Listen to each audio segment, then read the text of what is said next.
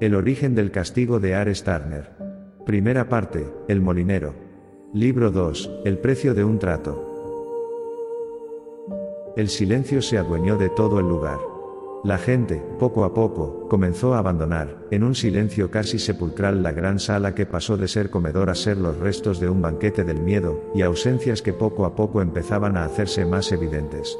Todos a cada uno de los criados del castillo recogían todos los platos aún temblando y colocaban las mesas en su sitio. Los reyes no mediaron palabra ante lo ocurrido. Se levantaron de sus asientos y abandonaron el lugar.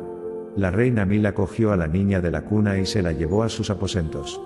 Después decidió entrar en su alcoba y no salir en todo el día. Todo lo que había ocurrido había descolocado todo su mundo y su mente. Esperaba ser la única descolocada, pero el rey, su marido, no apareció en todo el día. La habitación parecía más grande, sin su marido, miraba por la ventana pesarosa, pensando en qué diría el rey cuando la viera he sido miserable, se decía una y otra vez en voz alta. No te castigues, querida, una voz grave le hablaba desde el otro lado de la habitación. ¿Qué haces aquí? Ya te has cobrado la deuda, déjame con mi dolor. Compréndeme Mila, he tenido que hacerlo. Sabías desde el principio el precio, no quisiste entregarme a tu hija, firmaste un contrato. Rumpelstiltskin reía. ¿A ti esto, te hace gracia? John la reina lo miraba perpleja. Realmente, sí, decía mientras se acercaba a mirar junto a ella la ventana. ¿Has venido a reírte de mí? John le preguntó mirándole a los ojos. No, realmente, quiero hacer un trato. Para el caro, interrumpió Mila, un trato conlleva un precio y no estoy dispuesta a pagarle. Te puedo asegurar que este precio le querrás pagar. Mila seguía sin escucharle. Respóndeme a una pregunta sencilla, ¿alguna vez has estado enamorada de tu marido? Y si lo has estado, ¿te casaste con él por amor o se te pasó antes de la boda? Siempre has sido para mí una persona muy atractiva y... No te he preguntado eso, querida. Atracción no es lo mismo que enamoramiento. Rumpelstiltskin se movía por la habitación guion, ¿tienes agallas para responder? Es inútil mentir, ¿verdad? John Rumpelstiltskin asentía mientras le formulaba la pregunta, realmente, nunca estuve enamorada de él. Fuiste tú el me obligó a casarme con él. No me eches las culpas de algo que yo no hice, solo acudí a tu llamada. Mira dentro de ti, ¿quién te obligó a venir al castillo la primera vez, diciendo que convertías paja en oro? ¿Quién te obligó a venir la segunda vez? ¿Quién te obligó la tercera? No fue el padre de tu marido, él solo ponía el precio de aquello, tampoco fui yo, ¿recuerdas ya quién te obligó a venir? ¿Te acuerdas ya de quién es la culpa de todo esto? Mi padre, John Mila decía estas palabras y miraba alrededor, se dio cuenta de que Rumpelstiltskin había desaparecido de la habitación. Mila sollozaba, sollozaba sin consuelo, esperando que esto solo fuera un mal sueño. Se pellizcaba la piel para despertar, pero no era así. No lo había imaginado. La historia se estaba volviendo en su contra, y después de muchos años había descubierto la persona que siempre le había obligado a vivir esa vida que en el fondo, no había querido nunca. Dio un gran grito que asustó a los criados, que decidieron no entrar en la habitación, y dejar a la reina con su dolor. Juro que te haré pagar por todo lo que me has hecho, aunque sea lo último que haga en su mente resonó esa frase como un martillo durante los siguientes minutos. Después cayó rendida en la cama, durmió y cuando abrió los ojos descubrió que la noche había caído y que allí, esperando a que despertase estaba Rumpelstiltskin. Otra vez tú.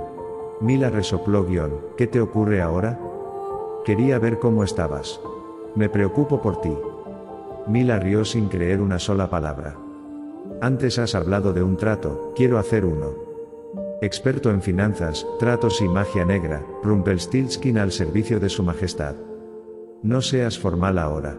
Necesito algo para hacer sufrir a la persona que ha creado todo mi sufrimiento y necesito algo, una maldición o un conjuro para huir de aquí, y que todos los que aquí viven queden encerrados hasta que yo vuelva. Mila cepillaba su melena castaña con un peine de oro. El precio de una maldición es una vida humana, que sea de tu propia sangre y sé quién es tu elegido.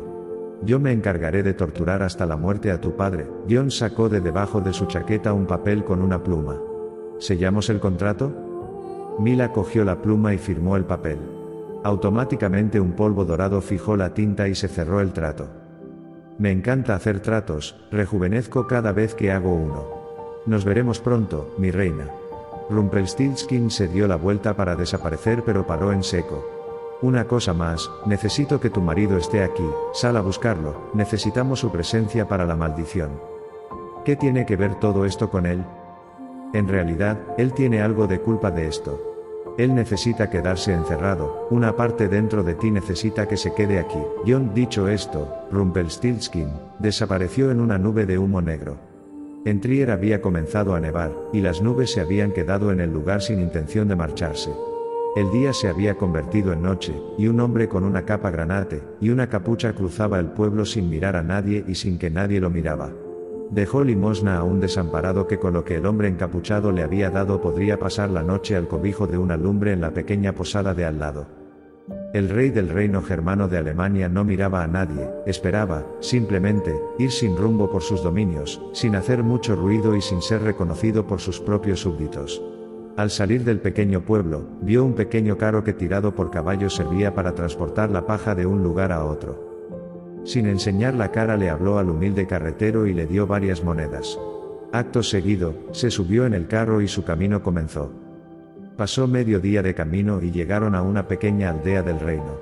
Una aldea en la que nadie había visto nunca al rey en el que éste se sintió seguro, se quitó la capucha y respiró hondo. Sabía que sería un buen lugar para quedarse por lo menos una semana, alejarse del ruido del palacio y dejar volar sus pensamientos.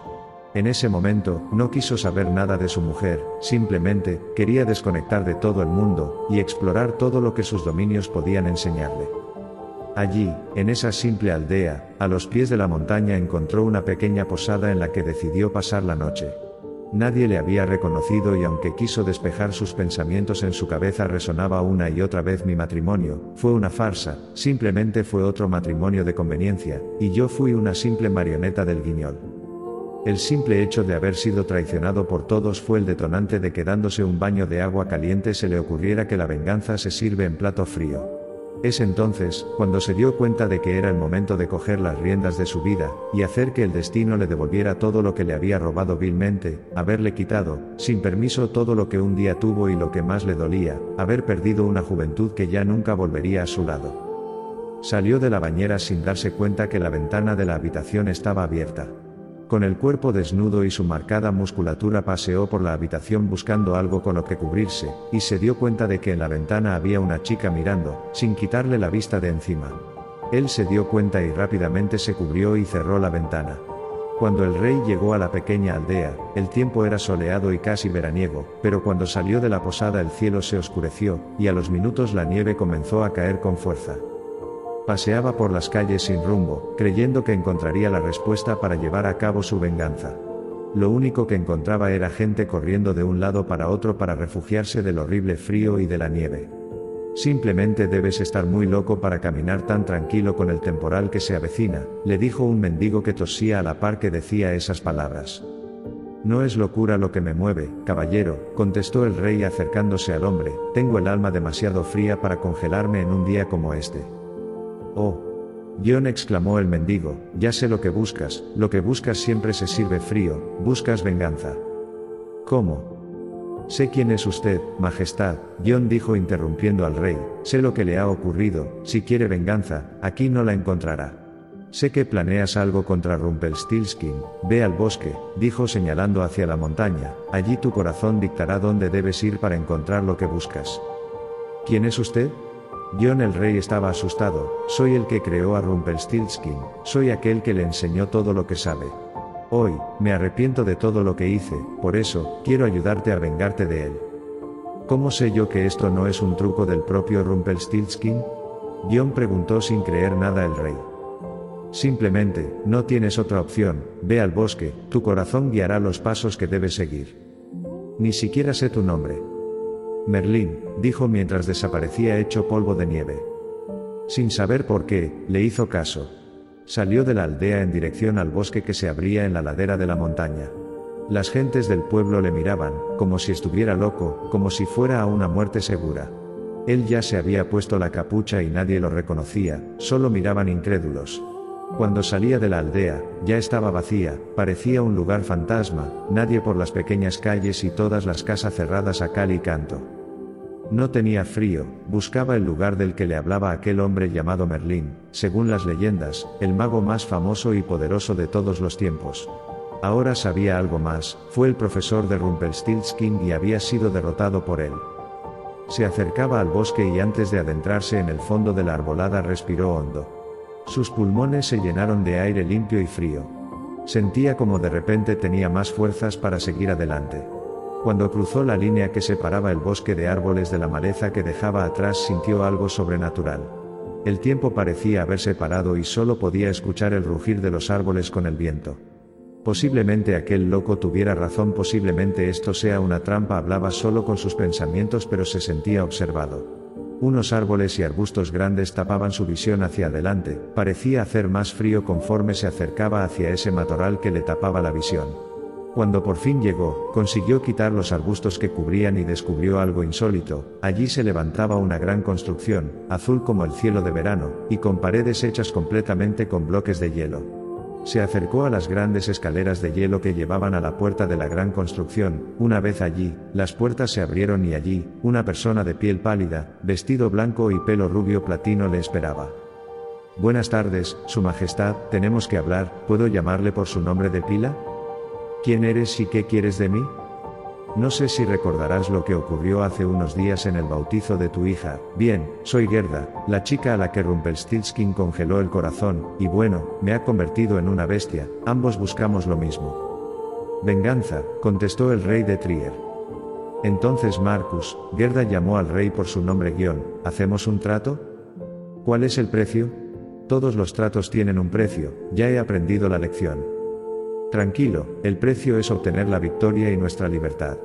Déjalo en manos de la reina de las nieves, dijo Gerda señalando su figura.